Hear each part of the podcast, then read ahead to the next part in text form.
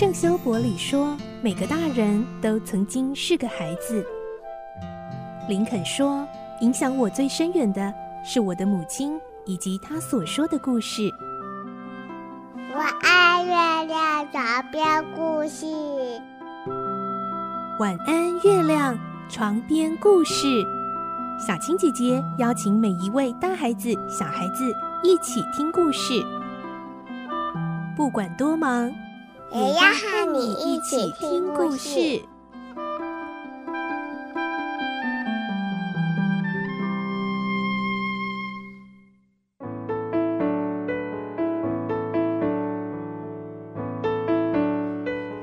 晚安，欢迎你和我们一起听故事。我是小青姐姐，我们继续来听奇岩城的故事。今天是三十五集，我们会听到，因为葛尼玛探长的出现，罗平赶紧带着一吉道跟丽梦逃开。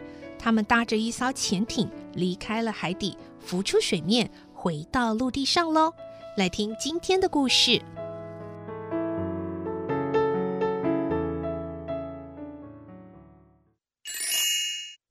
奇岩城三十五集，怪潜艇。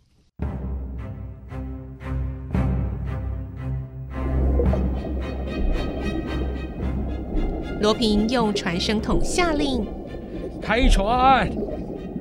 只听见引擎的声音越来越大，船体也跟着荡起来。一吉道觉得好像坐电梯下降似的，惊吓的叫了起来。啊啊！要沉了！怕什么？不会有事的。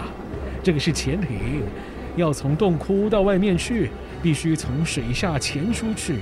因为进出口是在水底下，再加上了进出口非常窄，所以驾驶很不容易。因为这个洞挖的啊，恰巧只能容这个艇来进出。这艘潜艇设有小窗户，甲板上镶了许多厚玻璃。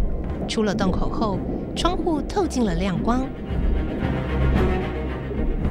过一些时候，通过一处大黑影，同时也传来另外的引擎声音。是警察的船队。哎，不要离开海底，直开罗平港。罗平再度下令，怪潜艇在海底紧紧靠近岩石，全速前进。不久，又通过一处黑影，这次比较大。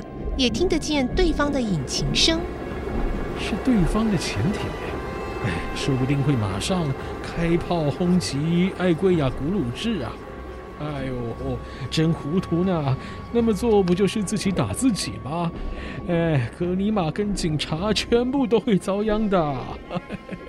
罗平又笑起来，潜艇开足了马力，不久海底看不到岩石，变成了沙。过了许久，又进入了岩石海底，好像接近了另外一个远远的海岸。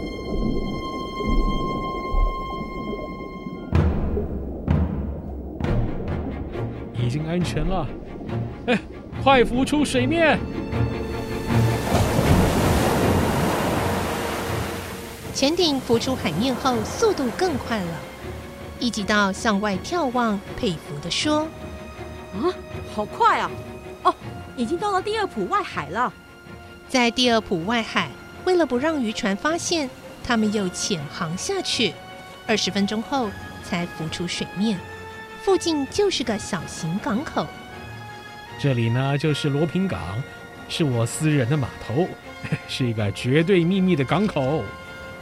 果然不错，这是个不容易被人发现的地方。三面都围着断崖绝壁，从陆地上好像无法接近。登陆后，在绝壁上挂着一条长铁梯，爬上铁梯，接着就是一条羊肠小路。走了三十多分钟，到达了一处山丘，附近是一片绿色草原，边上有一栋小屋。从小屋走出了一个男子。罗平问：“没什么事吧？”“没有啊，先生。”没发现什么可疑的人吗？哎，这个，哎，只是……这是什么啊？听我那人说，一清早有一个水手，哎，在农园附近徘徊啊。啊？是什么样的人呢？那人说，那家伙不是法国人，哎，很像是英国人啊。哦，好好，那你们小心点啊！我到农园去啊。农园那边有我那人在看着。啊，好，是苏小玲太太啊啊！罗平走了几步，又停下来。哎，这有点不太对劲啊，很像英国人的水手，会是福尔摩斯吗？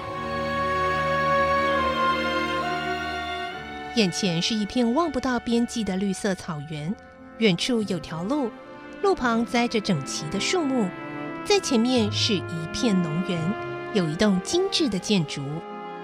这里呀，是我隐居的地方，我一直想在这里和丽梦过着和平宁静的生活，终老此生。以后啊，我就是这个大农场的主人了。丽梦也说：“ 如此说来。”今后，农夫罗平要以耕田种花来打发日子喽。不是农夫罗平，是农夫巴乐美。丽梦啊，是巴乐美夫人，是农场的女主人。罗平异常开朗，丽梦也高兴的笑着。晴朗的太阳当空照耀，眼前是一幅和平温暖的农村景致。他们走进农场的旧门。这时，罗平突然停下脚步，说：“哎，不知道怎么了，我总觉得有点不太对劲啊，也许是要发生什么事情了。哎，说不定啊，只是我的预感。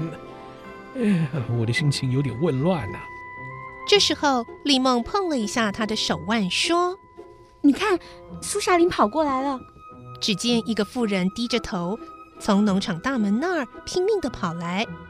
罗平皱着眉头问：“什么事啊，苏霞玲？”“哎哎哎哎，那个吼，那个那个那个英国人来了，英国人。”“哎，是那个水手吗？”“哎不，哎，他换了一套衣服，但是哈，脸不会臭的，的确是昨天那个人。”“那他想怎么样啊？”“他要进屋子啊，并说是要见主人巴勒美先生。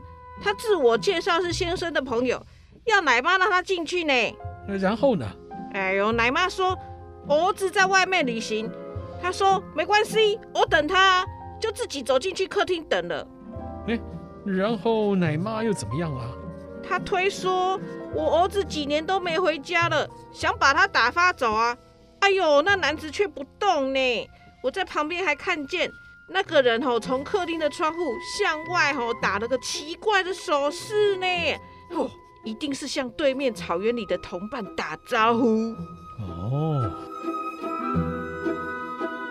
罗平静静的想着。这时，突然听到有女人可怕的叫声从房屋那方向传来。啊啊！啊，是老太太。丽梦脸色苍白，罗平紧紧握住了爱妻的手。丽梦啊，赶快逃！哎，我们赶快逃走。但是他马上又说：“ 不成，不成，不能抛下奶妈。丽梦，你在这里等一下。”方寸大乱的罗平说完，就向农园的门那边快速奔跑过去。在后面追赶的丽梦不顾几次被石头和杂草绊倒，继续的追了去。一直到糊里糊涂，也莫名的从后面跟来，只看见在远远房屋门前。有一群人影晃动，原来是两个胖男子，从两边架着一个老妇人，另外一个高个子在一旁看着。老妇人死命挣扎，想逃走。一直到想，那就是巴勒美的母亲啊，不是罗平的母亲啊！啊，那男子是高个子的男子，正是福尔摩斯。夕阳快下山了。附近浮起了几丝晚霞，一直到清清楚楚的认出那是福尔摩斯。